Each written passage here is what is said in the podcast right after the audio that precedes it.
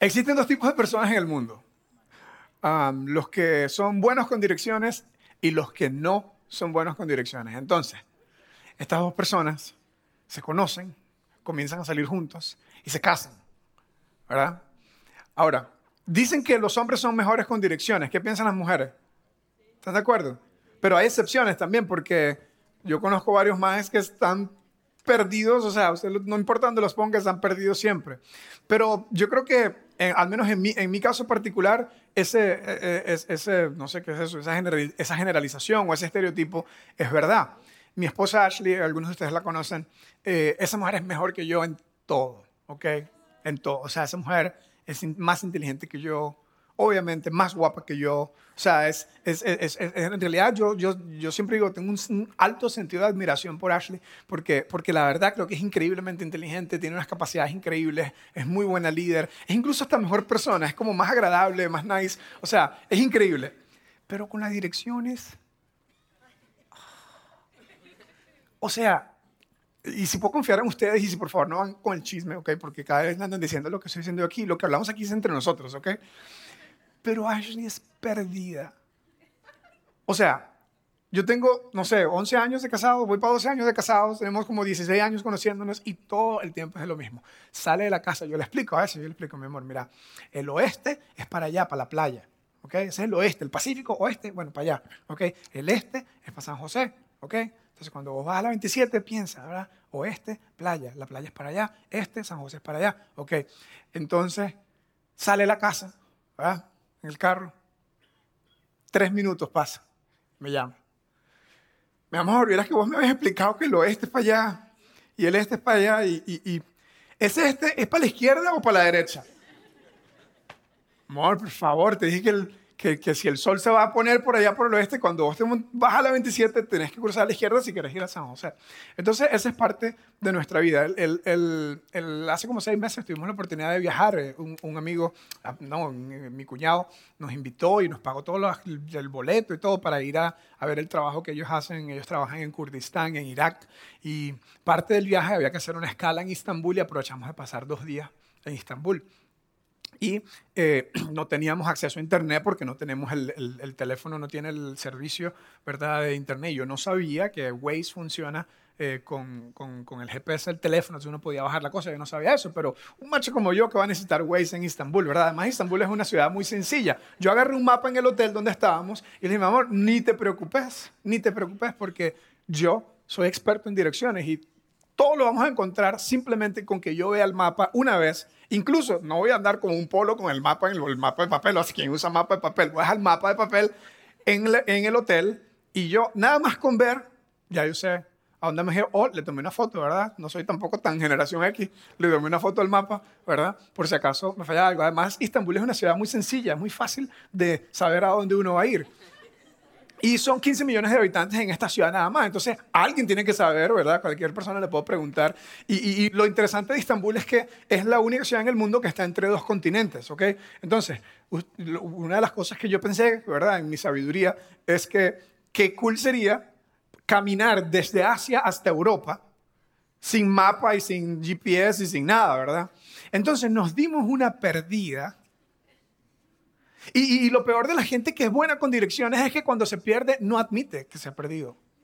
Y además, cuando uno se pierde, uno no sabe que está perdiéndose, ¿verdad? ¿En qué momento uno sabe que está perdiendo? Nunca te ha pasado que estás manejando y de repente dices, por aquí como que no es, pero sigue. Por aquí como que no es, pero sigue. Y pasan como cinco minutos y estás, no sé, unos 10 kilómetros más allá donde tenías que estar. Y finalmente cuando se te acaba y llegas a una calle sin salida, dices, creo que tomé el camino incorrecto. Eso es lo que les pasa a las personas que son buenas con direcciones, que no, les cuesta más admitir cuando están perdidos, no se dan cuenta cuando están perdidos hasta que ya es demasiado tarde y terminan devolviéndose y perdiendo un montón de tiempo. Eso nos pasó a mi esposa y a mí en la gran ciudad de Estambul. Yo tenía la gran idea de pasar caminando, porque hay un par de puentes aquí en este lado, de pasar caminando de Asia a Europa y nos habíamos ido en el en, un tren y nos íbamos a devolver caminando porque iba a ser una caminata como de tal vez tres horas, entonces aprovechamos porque estamos comiendo malísimo, entonces al menos quemar algunas calorías caminando. El punto es que nos dimos aquella perdida y perdíamos, teníamos una reservación para un, para un viaje en bote que te llevan allí por, el, por, por la costa de, la, de, de, estos dos continentes y esta gran ciudad. Y, y, y, bueno, pasamos algunas tensiones, ¿verdad? Que lo manejamos muy bien, pero todo fue porque yo decidí, sin mapa, sin GPS y sin nada, ¿verdad? Nada más con una foto de un mapa de papel, eh, decidí que yo podía yo podía resolver la situación. Entonces nos perdimos, pasamos algunos malos ratos. Ahora, cuando te pierdes en el camino, cuando te pierdes en una ciudad, cuando te pierdes manejando, eh, pierdes algunos minutos, puede que pierdas incluso media hora, una hora, tal vez tienes un mal rato, ¿verdad? Si no lo manejan bien emocionalmente, tal vez tienen una discusión, eh, pero no pasa a más, no pasa gran cosa. Pero cuando te pierdes en las áreas más importantes de la vida, cuando te pierdes en tu relación con Dios, cuando te pierdes en tu relación con, con, con, una, con tu pareja, con una persona amada, cuando te pierdes en tu crecimiento personal, cuando te pierdes en el área profesional, no sabes qué estás haciendo, eh, el costo es mucho más grande. El costo es mucho más grande. Entonces, esta serie que comenzamos la semana pasada, estamos enfocados en enseñar esta idea, este principio que hemos repetido eh, un par de veces la semana pasada y lo vamos a repetir otra vez hoy porque quiero que quede súper claro como un tatuaje mental, ¿verdad? Tatuaje mental, ¿cómo es eso, verdad? Una frase que no se te olvida jamás eh, es esta idea de que tu dirección, tu dirección no tu intención determina tu destino. Entonces lo dijimos, lo repetimos varias veces la semana pasada, vamos a decirlo una vez, un par de veces más hoy, a ver cómo, cómo eh, a ver si lo, si lo recordamos. Y si no viniste la semana pasada, este fue como todo el, el, enfoque de la semana pasada y vamos a construir sobre esto un poco hoy. Entonces, yo lo, yo lo leo primero y ustedes lo repiten después de mí, ¿ok? Tu dirección, no tu intención, determina tu destino. Una vez más, más fuerte. Tu dirección, no tu intención, determina tu destino. Ok, ahora quíteme esto de aquí, póngamelo en negro, por favor. Y lo van a decir solo ustedes. ¿Se puede poner esta pantalla en negro? Ok. ¿Listo? Ustedes solo. Uno, dos, tres. Aplauso para ustedes. Qué bien. Se lo prendieron, ya lo saben decir sin tener aquí el forro. Entonces, en la vida llegamos a, las direcciones, a los destinos a los que vamos. En la vida llegamos donde debemos llegar de la misma forma que llegamos a donde no debemos llegar. Este es repaso de la semana pasada. Llegamos a donde debemos llegar de la misma forma en la que llegamos a donde no debemos llegar. Nadie planifica un divorcio, nadie planifica una adicción, nadie planifica una bancarrota, nadie planifica quebrar en un negocio, nadie planifica eh, eh, un desastre, nadie planifica un desastre. Pero la mayoría de la gente no tiene un plan de prevención. La mayoría de la gente no está caminando sabiamente y terminan llegando a los destinos a los que llegan de la misma forma que la, gente que llega a un fracaso llega de la misma forma que la gente que llega a un éxito, un paso a la vez. Un paso a la vez. Es esa, esa frase de que tu dirección y no tu intención determina el destino es muy, es muy simple, pero muy poderosa a la vez. La razón que yo me perdí en Estambul y porque me he perdido un par de veces en algunos, en, algunos lugares, aparte de porque soy majadero y tengo sobreconfianza de que soy bueno con direcciones y eso hace a veces que sea más fácil eh, eh, eh, no darme cuenta cuando estoy perdido, pero la razón más simple, la explicación más fácil de por qué me perdí es porque andaba en una ruta que no me llevaba a donde yo quería llegar. No sabía a dónde iba, no sabía lo que estaba haciendo. Esas son precisamente algunas de las frases que la gente dice cuando está en un desastre. No sé en qué estaba pensando. No sabía lo que estaba haciendo. Y es demasiado importante, demasiado importante que no dejemos que en las áreas más importantes de la vida tengamos que experimentar algunas pérdidas de dirección que terminen llevándonos a lugares donde no queremos llegar. Pero si te perdiste, y si ya atravesaste un divorcio, y si ya atravesaste algunas malas decisiones, y si has estado del otro lado de algunas malas decisiones, pues tranquilo, porque llegaste ahí, llegamos a donde debemos llegar, llegamos al éxito de la misma forma como llegamos a los fracasos y a, los desastres en nuestra vida. Llegamos un paso a la vez. Llegamos por el rumbo, por la dirección que tomamos. Entonces yo decía la semana pasada que la mayoría de la gente quiere una solución a un problema. Cuando estamos en el desastre o al punto del desastre, queremos una solución a un problema y tratamos a las personas como si fueran máquinas o como si fueran carros, ¿verdad? Entonces los llevamos, si una computadora se te daña, lo llevas a alguien de Haití y le dice, arréglemela, arréglemela que está dañada, no sirve. Y el madre de Haití, muy inteligente, la paga, ¿verdad? Dura, cuenta hasta 10 y la vuelve a prender. Y el problema se soluciona mágicamente, ¿verdad? Pues eso lo podía haber hecho yo, ¿para qué te estoy pagando para esto? ¿Verdad? Entonces, uno piensa, ah, de la misma forma, aquí le traigo a mi esposo, apáguenmelo. No, no, no, unos 10, no unos 10 segundos, unos 10 meses, déjenlo apagado, por favor.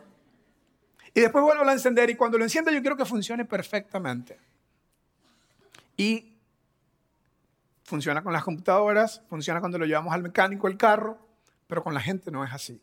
Lo que necesitamos, decíamos, no era una solución, sino un cambio de dirección, un cambio de rumbo. En la mayoría de los problemas que nos metemos, llegamos ahí por el rumbo que llevábamos, por la dirección que tomábamos, por los pasos que estábamos dando. Y a veces no tenemos la sabiduría, la claridad para ver que las decisiones que tomamos no son decisiones aisladas, inofensivas, sino que son pasos en una dirección. Y parte de mi rol, a medida que yo mismo estoy tratando de ver que las veces donde han sucedido cosas en mi vida que me arrepiento de ellas, que no estoy tan orgulloso de ellas, fueron por el rumbo y los pasos que yo estaba tomando. Entonces, a medida que yo mismo estoy tratando de ver mis pasos con sabiduría, parte de mi rol es sonar alarmas y banderas para que nosotros juntos como comunidad, como familia, podamos ver sabiamente, caminar sabiamente, ver los pasos que estamos tomando. Porque al final del día, si cambias de dirección, si cambias de dirección, tu vida va a cambiar. Si cambias de dirección, tu vida va a cambiar. Entonces estamos hablando de un principio básico de la vida que habla la Biblia en muchas partes, especialmente en el libro de Proverbios. Hay todo un libro acerca de eso. Salomón, el segundo, el tercer rey de Israel, escribió todo un libro acerca de la sabiduría. Durante una gran parte de su vida vivió aplicando los pasos de sabio. Ve el versículo que él escribió. Entre tantos, en el libro de Proverbios, él escribió, el sabio ve el mal y se aparta, toma medidas, cambia de dirección, cambia de rumbo. El sabio ve el mal y se aparta. Los simples o los tontos o los necios pasan y siguen igual. Entonces aquí está, en este texto, increíblemente simple, dos personas, uno sabio, uno tonto. El sabio conecta la vida. El sabio conecta el pasado, el presente y el futuro. El sabio entiende muy bien algunas cosas que el necio no. Y luego, el necio no hace ningún correctivo basado en la información que está recibiendo de su ambiente y del mundo. El necio sigue pensando que va a ser una excepción. El necio sigue pensando, no, esto no me va a pasar a mí. No, no, no, además yo soy muy gato y yo siempre mm, logro salirme con la mía y a mí no me va a pasar esto. El sabio decide hacer correctivos, cambiar de dirección. Para el sabio, básicamente, después es ahora. Para el sabio, después es ahora. Y no significa que tenemos que vivir con una paranoia constante. No significa que tenemos que vivir eh, sin disfrutar la vida. Entonces ahora, eh, yo decía también la semana pasada que en cierta forma en esta charla yo me estoy convirtiendo como el party pooper más grande del mundo, ¿verdad? Tienen que ser súper sabios, tienen que ser súper precavidos, no pueden, no pueden relajarse en ningún momento, no pueden bajar la guardia en ningún momento. Y suena como que estoy quitándote toda la diversión del mundo, ¿verdad? Entonces no puedo salir, no puedo hablar con amigos, no puedo hablar con amigas, no puedo hacer esto, no puedo hacer lo otro. Y en realidad no quiero quitarte toda la diversión, pero casi toda. Porque los sabios están con la guardia arriba. Los sabios están pensando que lo que pasa después está conectado con lo que pasa ahora. Los sabios están pensando, después es ahora. Los sabios entienden que el futuro se construye con decisiones en el presente. O sea, en verdad, Julio, eso es lo que tienes para nosotros. O sea, por favor, dame algo un poco más profundo. O como a veces yo digo, danos un poquito más de carnita. Danos un poquito más de carnita. Lo que pasa es que en, mi, en mi eh, carrera como pastor y como consejero, me ha tocado muchas veces estar en el otro lado de la ecuación, cuando una persona muy inteligente, cuando una persona muy, muy eh, eh, capaz y muy, con muchos logros, incluso con conocimiento de carnita bíblica, lo que sea que eso sea, no construyó con buenas decisiones su presente y termina en un lugar donde no quería llegar. Y termina destruyendo sus propios sueños, termina saboteando su propio futuro. Entonces nada es más espiritual y nada es más profundo que el ponernos a pensar si estoy construyendo hoy con mis decisiones el futuro al que yo quiero llegar. Si estoy tomando decisiones en mi espiritualidad, en mi vida personal, en mis relaciones, en mis finanzas, en mis emociones, en mi relación con mi pareja, si estoy tomando decisiones que están construyendo algo o si lo estoy dejando en neutro. Y por cierto, en estas cosas no hay neutro. Si lo dejas en piloto automático, estás retrocediendo y estás caminando hacia el desastre. Una de las cosas más importantes que podemos hacer es adquirir un estilo de vida de sabiduría. Salomón escribió un montón de versículos, un montón de libros de, acerca de sabiduría, y por la primera parte de su vida aplicó todas sus propias enseñanzas. Y después llegó a un punto donde se convirtió en un maestro de teoría, pero no lo estaba practicando. Y comenzó a, a, a ser más ligero en algunas cosas aquí, a hacer unas concesiones allá, y terminó por razones pragmáticas haciendo alianzas y haciendo matrimonios con personas de otros reinos para evitar guerra.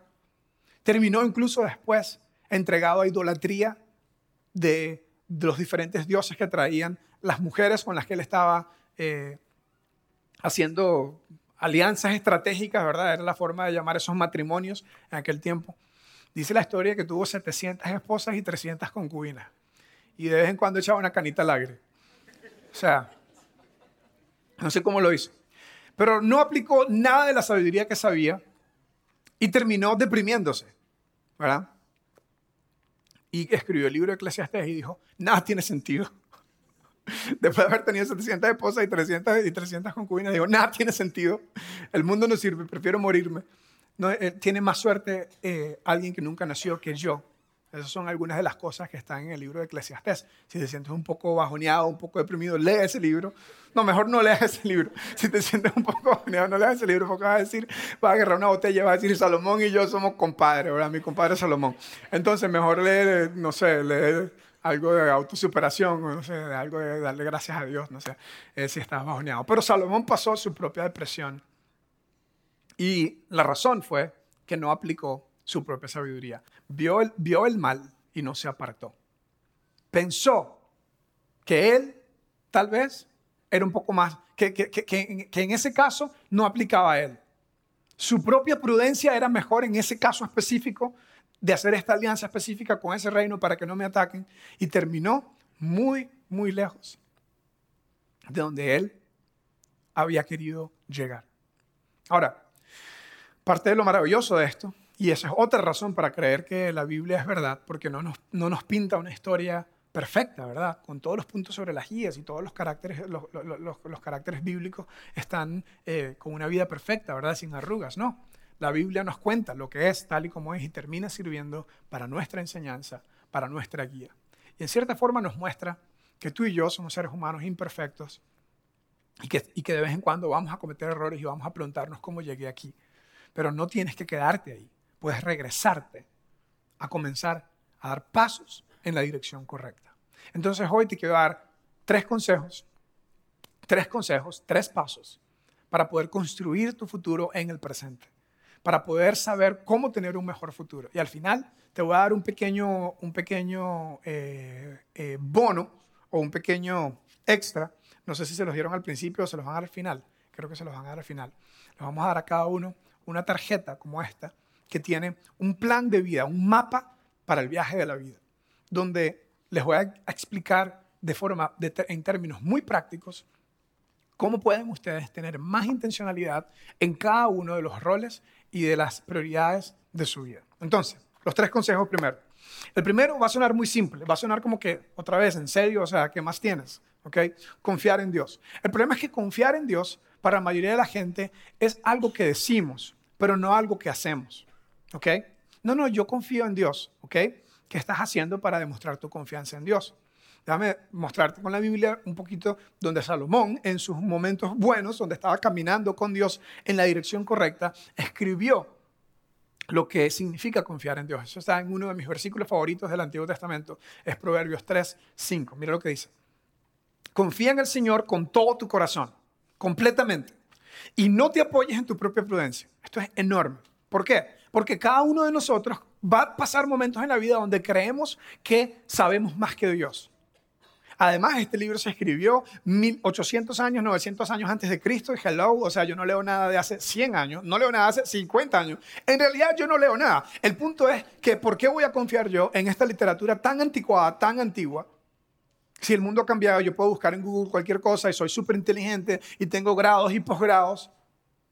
Y eso es precisamente lo que comprueba que la sabiduría de la Biblia, con los miles de años que tiene, está más, actualizada que nunca. Van a haber momentos donde, donde tú vas a decir, no, no, no, no, no, es que en este caso yo pienso.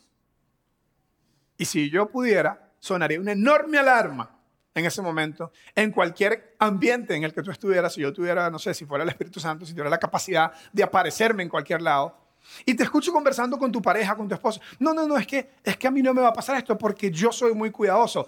¡Ah! No confíes en tu propia prudencia.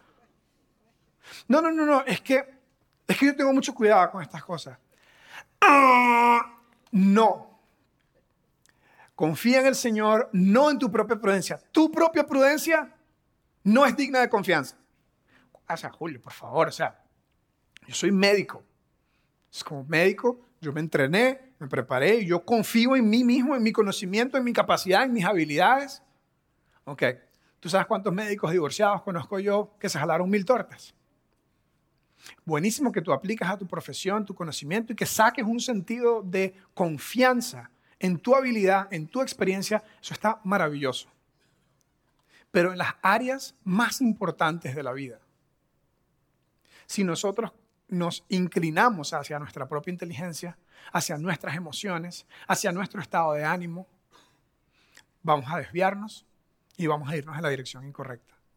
Reconócelo, confía en Dios, reconócelo en todos tus caminos y Él enderezará tus sendas.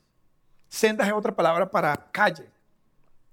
Hablando del principio de la ruta, de que tu, dirección, no tu intención, determina tu destino. Dios nos dice, si te fuiste, si estás perdido, si, tu, tu senda, tu vereda, tu camino no está tan recto y necesita ser enderezado, comienza reconociendo a Dios. Y Él va a ir enderezando tu camino. No seas sabio otra vez en tu propia opinión teme al Señor y apártate del mal. Entonces hay algo para pensar y hay algo para hacer. Eso es lo que es confiar. Es pensar y es hacer. Entonces, si yo voy a confiar en Dios, decido. Voy a hacer mis mejores esfuerzos, pero no voy a confiar en mi propia sabiduría. No me voy a inclinar en mi forma de pensar. Mi forma de pensar no es suficiente cuando se trata de los principios de Dios. Entonces, si Dios me dice algo, voy a ir por ese camino y no voy a, no voy a poner excusas de que a mí no me va a pasar, de que yo soy diferente, porque eso sería confiar en mi propia opinión. Voy a reconocer a Dios en todos mis caminos y voy a apartarme del mal, a tomar decisiones sabias.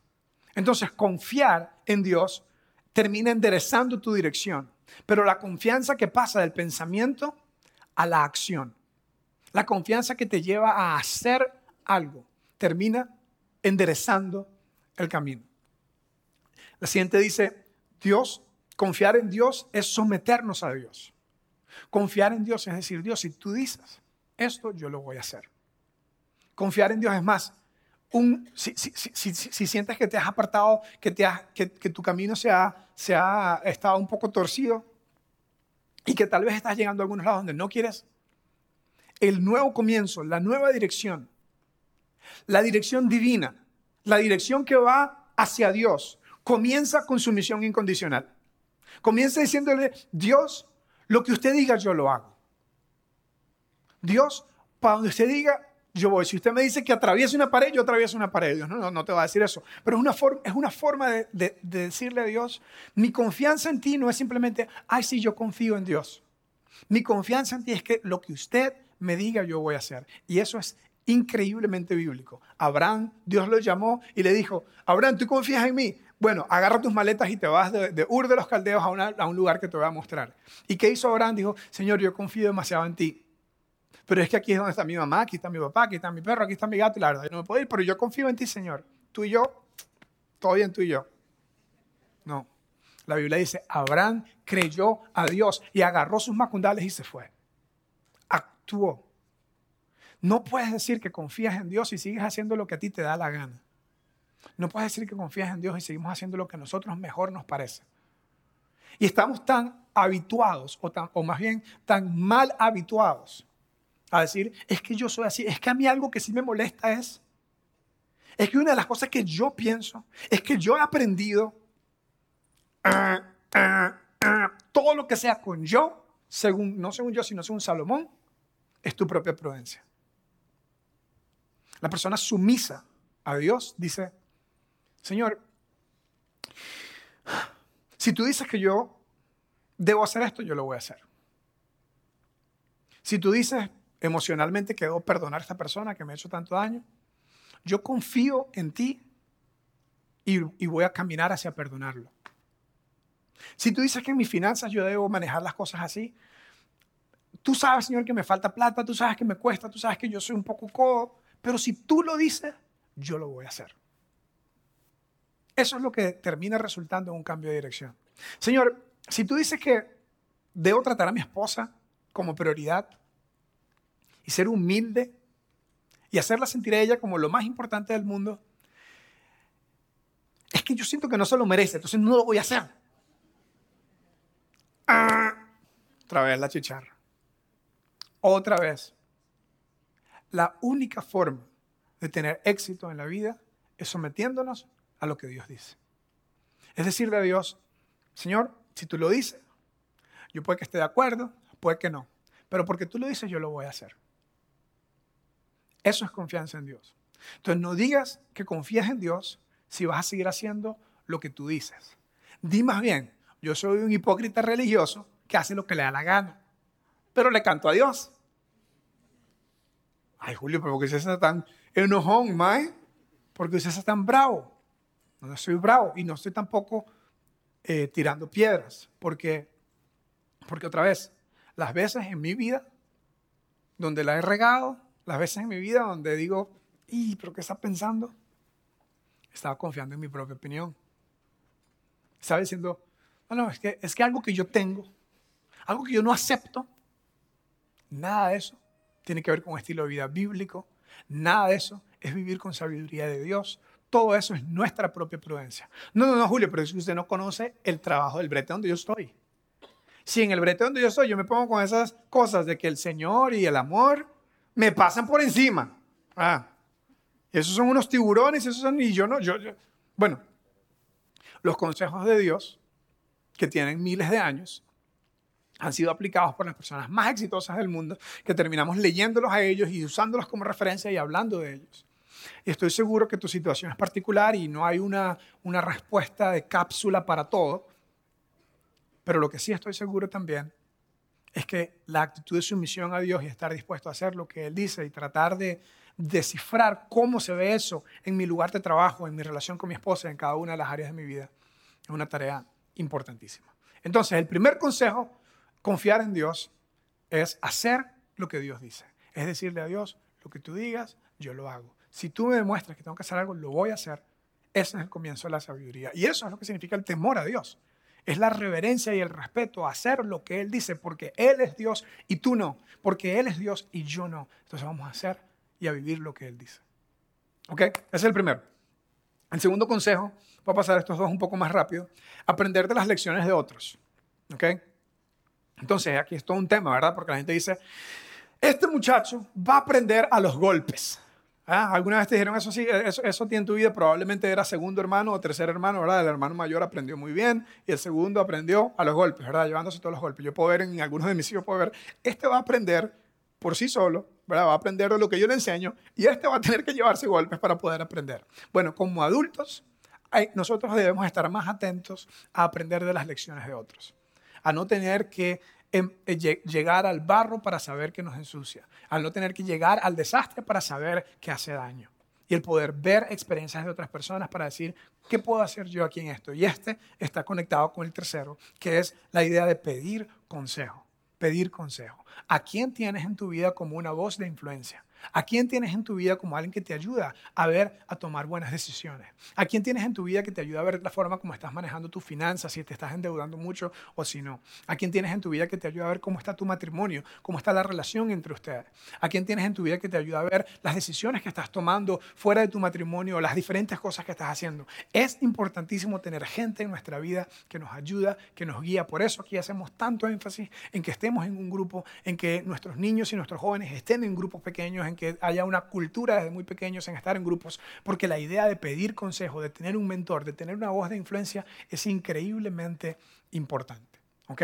Tres consejos súper simples. Confía en Dios, eso es hacer lo que Dios dice y decirle a Dios, estoy sometido incondicionalmente a lo que tú me digas. Yo sé que suena un poco fanático, no te preocupes, Dios no te, va, Dios no te va a pedir que te pongas una bomba y que explotes a nadie, pero lo que sí te va a decir tal vez es que comiences a hacer algo diferente con tu plata, que comiences a tratar diferente a tu esposa, que comiences a admitir cuando te equivocas, que comiences a pedir perdón cuando haces daño a alguien y tienes que hacerlo si dices que vas a confiar en Dios. Segundo, no tienes que esperar llegar al desastre para saber que te va a doler. Aprende de las lecciones de otros para hacer correcciones y ten personas en tu vida que te pueden ayudar a cambiar. En el Nuevo Testamento el Señor Jesús nos dio una parábola, la parábola del hombre sabio. ¿ok? Ahora, yo crecí en la escuela dominical y en la escuela dominical nos cantaban la canción del hombre sabio. ¿Alguien se sabe la canción del hombre sabio? No. O sea, yo la cantaría, pero es que no tengo voz muy buena. Aunque en verdad la cantaría igual, aunque no tengo una voz muy buena, pero no la voy a cantar. La canción de la voy a, la voy a recitar. La canción del hombre sabio er, decía así: El hombre sabio en la peña construyó y la repetíamos tres veces. El hombre, dije que no le iba a cantar. Dios mío. El hombre sabio en la peña. Y la hacíamos con señales, con señales. El hombre sabio en la peña construyó. Eh, que lo que uno aprende en la escuela dominical no se le olvida. El hombre sabio en la peña construyó. El hombre sabio en la peña construyó y la lluvia descendió. Subió el río y la lluvia descendió. Ya se lo saben, cántenla conmigo. bueno, mejor, yo sé que Rosaura y todo el equipo de producción me van a criticar, me van a decir, no hagas eso, por favor, en la segunda. Deja que sea Prila que cante, por favor. Está bien. No voy a seguir cantándola, se la voy a leer. Entonces el Señor en el sermón de la montaña les da todo un sermón larguísimo, le dice todo lo que tienen que hacer para tener éxito y al final les dice, si, si alguien, cualquiera que me oye estas palabras y las pone en práctica, lo compararé con un hombre sabio en la peña, lo acompañaré con un hombre prudente que construyó su casa sobre la roca. Cualquiera que me oye y hace confía en Dios, haciendo lo que Dios dice, sometiéndose a Él. Y no exactamente esto, pero pueden leer Mateo 5, 6 y 7, este está en el capítulo 7, un sermón, la cátedra de Jesús, lo que dice Jesús que debemos hacer, toda la enseñanza bíblica o toda la enseñanza cristiana en tres capítulos de la Biblia, Mateo 5, 6 y 7. Léanlo y háganlo. Jesús dice al final de eso, su conclusión es, si lo hacen, son como un hombre sabio que construye sobre la roca. Ahora, usted dice construye sobre la roca. ¿Qué hora es esa? Bueno, los que son constructores entienden que para que un edificio no se caiga tiene que tener bases muy profundas y bases muy fuertes. Y por eso, aunque aquí en esta zona donde vivimos no hay rocas y en donde, donde Jesús eh, vivía en este tiempo, cuando él estaba hablando de esto, había desierto y había montaña. Eso es lo que había allá. Desierto y montaña. Las montañas son montañas rocosas, montañas de piedra prácticamente. Construir en este lugar, si construías en el desierto, en la arena, se te caía la casa. Todo el mundo sabía que nadie construye si no está en, un buen fundamento. Y Jesús dice, el que, el, que me oye lo que yo estoy diciendo, mis palabras, y las hace, las pone en práctica, es prudente, está construyendo sobre la roca. Ahora, construir sobre la roca en aquel tiempo y ahora, hacer un buen edificio, no se puede hacer de forma automática, no se puede hacer rápido, ¿verdad? Hay que excavar, hay que encontrar la piedra, hay que amarrar bien con, hierro y con cemento abajo para que las cosas queden bien. Va a tomar más tiempo. Va a ser tal vez más fácil pensar que se puede hacer eh, eh, eh, una casa portátil y poner en el desierto. Pero vea lo que dice la parábola, porque como me enseñaban a mí desde pequeño, subió el río y la lluvia descendió. Mira lo que dice, van a venir tormentas en nuestra vida. Cayó la lluvia, subieron los ríos, soplaron los vientos y azotaron esa casa. Pero no se vino abajo, no se cayó, porque estaba fundada sobre la roca. Y luego Jesús dice, en su increíble estilo y en su increíble manera de comunicar, dice la contraparte. Cualquiera que me oye estas palabras y no las pone en práctica, cualquiera que me oye estas palabras y no las pone en práctica, le compararé a un hombre insensato, a un hombre tonto, a un hombre que no fue sabio, edificó sobre la arena. Tanto al sabio como al, tanto al sabio como al necio le pasan la misma cosa. Todos vamos a enfrentar tentaciones, todos vamos a enfrentar retos, todos vamos a enfrentar pruebas. Pero la diferencia es que, dice el siguiente, dice, cayó la lluvia, vinieron los ríos, soplaron los vientos y azotaron aquella casa y esta se vino abajo y su ruina fue estrepitosa. Yo conozco varias personas que han vivido una ruina estrepitosa. La razón no fue que eran malas personas, no fue que no eran inteligentes, no fue que no eran profesionales. La razón que tuvieron una ruina estrepitosa en algún área de la vida es porque construyeron sobre la arena. Pensaban que podían escuchar lo que Dios dice y no hacerlo, porque ellos tienen una mejor idea o porque ellos pensaban diferente. Y terminaron teniendo una ruina estrepitosa. Y si tú estás aquí, entonces devuélvete y comienza a dar pasos en la dirección correcta. ¿Ok? Entonces, antes de irnos, en la salida le van a dar una tarjeta como esta. Se ve así, creo que tengo una foto para mostrarles la tarjeta, ¿no? Ok, esta no es la foto de la tarjeta, esta es la, explicación de, la tarjeta, pero se ve, se ve, más o menos así. ¿Ok? Y dice, guía eh, manual de usuario para predecir su futuro, tu dirección, no tu intención determina tu futuro o tu destino. Y dice, me propongo a hacer un plan para vivir con propósito e intencionalidad. Esta es la tarea que ustedes tienen para la próxima semana. ¿Ok? Les digo, si lo hacen bien, les va a tomar al menos un par de horas de trabajo. Les va a tomar pensamiento. Pero esta es cómo pueden comenzar a dar pasos a que estén viviendo en cada una de las áreas importantes de su vida, a que estén eh, viviendo con una dirección intencional, a que no se encuentren perdidos y sin mapa, sino que estén caminando intencionalmente. Entonces, la forma como esto se ve más o menos es así. De este lado puse una serie de roles y responsabilidades que todos tenemos. ¿ok? Entonces, por ejemplo, yo creo el principal rol y la principal responsabilidad que tenemos es con nosotros mismos. ¿ok? Con nosotros mismos, el cuidarnos a nosotros mismos. Luego, el cuidado que tenemos que tener con nuestra pareja, si estás casado, si tienes novio, ¿verdad? La serie de responsabilidades que tienes que tener si eres papá, si eres mamá, y en tu trabajo, en tu profesión. Luego puse una categoría que se llama familia extendida y amigos, y luego puse otra que se llama voluntariado o servicio, porque los que somos creyentes sabemos que Dios nos ha llamado a, vivir no solamente para nosotros, sino para ayudar a otros también. Entonces, estos son seis, creo, un, dos, tres, cuatro, cinco, seis, seis categorías donde necesitas tener un mapa de vida. ¿ok? Entonces necesitas saber a dónde vas, ¿ok?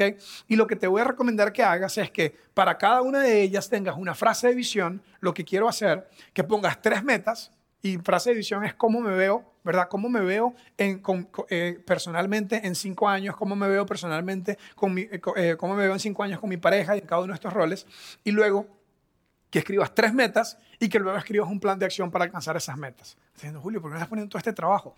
La idea es añadir intencionalidad y les voy a mostrar rápidamente algunas de las que yo hice este año en, mi, propio plan y la verdad año con año yo reviso esto, y algunas cambian, algunas no, pero te voy a mostrar algunas, algunas de las mías. No te las voy a mostrar todas porque nada más quiero que sirvan como guía. Ahora, el error va a ser decir, ah, qué gato Julio, mira lo que está haciendo, ¿verdad? Qué lindo. Yo voy a decir, soy muy bueno para escribirlo, no necesariamente muy bueno para hacerlo, ¿ok? Entonces, la clave de esto está en vivirlo, en hacerlo, ¿ok? Entonces, yo dije, en mi plan personal, yo quiero ser consistente con mis valores y con mis acciones. Esa es mi frase de visión. Yo quisiera que en cinco años yo pueda mirar atrás y decir, he sido consistente en mis valores y con mis acciones. Lo que hago está eh, proporcional con lo que digo. Esa es una de mis metas personales. Entonces, eh, eh, ¿qué voy a hacer? Me puse tres metas en esta área. Crecer espiritualmente, cuidar mi salud mental y emocional y cuidar cuidar de mi cuerpo, porque si estoy enfermo no puedo hacer nada, ¿verdad? Entonces, luego aquí hay ¿Qué plan voy a hacer? Es algo súper sencillo. Voy a tratar de semanalmente leer, meditar, dirigir un grupo de Biblia de hombres que se llama, es un grupo que llamamos Jamin, que es básicamente una forma en la que yo me mantengo creciendo personalmente también. Eh, estar en constante consejería y mentoría, tener un consejero y tener un mentor son, son, son un plan de acción para poder tener salud emocional y mental. Y cuidar mi dieta, ejercicio y descanso es algo que puedo hacer para estar saludable físicamente. Entonces, estas son, es simplemente un ejemplo de mi visión en lo personal mis metas en esa área y algunos planes de acción que tengo que hacer para lograrlo. Luego está con mi pareja. Hacer a Ashley sentir que ella es mi prioridad número uno. Esta es la que más me cuesta. ¿Ok? ¿Ok? Pero es realmente una meta que yo tengo. Y si usted la llama en algún día de la semana, ¿verdad? Depende de cuál día ella va a poder decirle, sí, me siento súper prioridad, o le va a decir, no, no me siento nada prioridad, porque esto no es necesariamente una fórmula perfecta, sino un arte. Y la idea de la visión es que cuando no la estoy haciendo mucha prioridad, me doy cuenta que estoy fallando a una, a una visión y a una serie de metas que yo tengo. ¿Ok? Entonces, aquí puse tener un sano balance de vida y trabajo, cultivar la comunicación con ella, nutrir el romance, hay algunas cosas que hacemos para lograr eso. Entonces, en fin, el punto es, necesitas tener un plan de acción en las áreas más importantes de tu vida. Mi meta es que ustedes se lleven esta tarjeta hoy, que la hablen con su pareja, con su esposo, si tienen un grupo de, si tienen un grupo de estudio bíblico, que incorporen esto al, al, al estudio y que comiencen este año no haciendo propósitos de año nuevo, sino teniendo un mapa para las áreas más importantes de tu vida. Conclusión, vivamos como sabios, no como necios. Conclusión, tu dirección, no tu intención, determina tu destino. Digámoslo todos juntos una vez más. Tu dirección, no tu intención, determina tu destino. Muchas gracias. Nos vemos en siete días. Déjame cerrar con una oración. Señor, te pido por la persona que, eh, que esto le, le cae como anillo al dedo, la persona que esto le cae duro y difícil. Ayúdanos a analizar cada una de las direcciones en las que estamos, cada una de las cosas de las áreas importantes de nuestra vida para vivir con más intencionalidad y tener éxito como tú defines el éxito. Ayúdanos a no confiar en nuestra propia prudencia y a estar completamente sumisos a tu voluntad y a lo que tú quieres para nosotros. En el nombre de Jesús. Amén. Muchas gracias por jugar. Nos vemos en siete días para la tercera y última parte de manual de usuario para predecir su futuro. Muchas gracias.